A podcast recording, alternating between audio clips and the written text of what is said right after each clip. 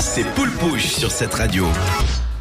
De retour dans Poule Pouche avec Céline qui nous a toujours pas dit de quoi elle va nous parler.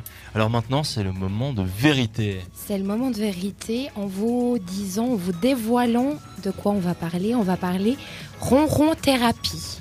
Est-ce que ça vous dit thérapie, c'est un quelque Pokémon chose ça, non Ronron thérapie, ça fait un peu chat quand même. Ça Oui. fait ouais, ça fait minou minou. C'est en adéquation avec le ronron euh, d'un petit chat, effectivement.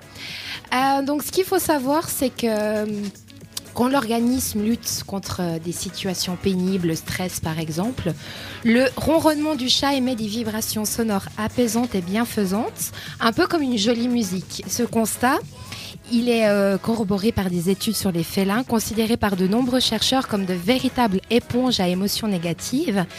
Jean-Yves Gauchet, vétérinaire de Toulouse, explique que le ronronnement du chat apaise et agit comme un médicament sans le moindre effet secondaire. Écouter sa mélodie, ce doux bruit permet également de produire de la sérotonine, l'hormone du bonheur impliquée dans la qualité de notre sommeil, de notre humeur, de notre bonne humeur. Le chat est alors comme un violoncelle dont la musique s'amplifie en fonction de la, ta- la taille de sa cage thoracique et qui fait office de caisse de résonance. Le ronron vient du larynx et ces vibrations sont un signe d'apaisement entre chats, entre eux. Ça devient de plus en plus populaire et les bienfaits sont reconnus et avérés. Des chats, par exemple, euh, concept très très populaire au Japon et qui commence à se démocratiser en terre européenne, notamment en France. Ou alors au sein même des entreprises pour garantir euh, une, euh, une bonne humeur, euh, un climat agréable. Il y a Nestlé qui s'y est mis, pardon, et même dans les maisons de retraite, ça se fait.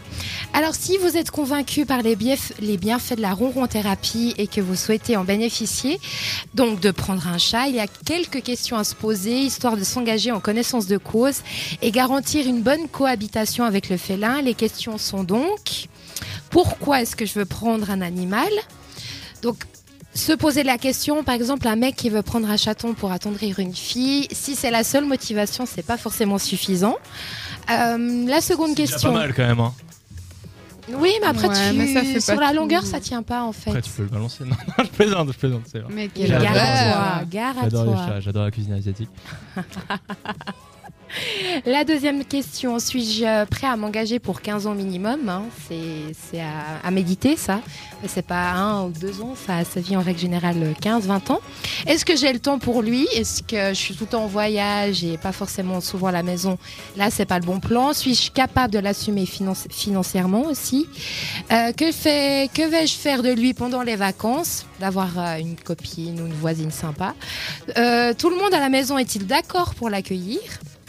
Mon lieu de vie convient-il si vous êtes dans un studio d'une pièce et demie Là, effectivement, l'épanouissement risque d'être un petit peu limité. Et la dernière question, suis-je prêt à bousculer mes habitudes Parce qu'effectivement, ça bouscule euh, quand même un petit peu le rythme. Et pourquoi ces questions Parce que ces questions éviteront peut-être de trouver des animaux abandonnés sur le bord d'une route en plein été. Donc, passez par ces questions avant de vous engager et prendre un petit chat ou un petit chien. Oui, bah justement pour, euh, pour revenir là-dessus, c'est vrai qu'il y a pas mal d'animaux qui sont abandonnés. Si vous avez envie d'a- d'avoir un animal de compagnie, c'est vrai qu'un des biais pour, euh, pour trouver un animal de compagnie à moindre coût en plus, et vous pouvez faire une bonne action, ben c'est les refuges. C'est clair que ça, permet à des animaux d'avoir une, une vie un peu plus... euh, Et euh, il y a même un refuge lausannois qui permet, en fait, euh, peu importe qui vous êtes, vous pouvez euh, passer une journée ou quelques heures à promener un chien.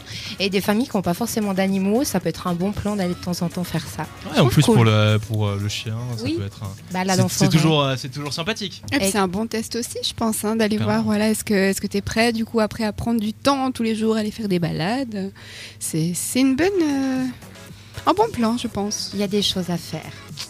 Ah, Voilà, je bah, suis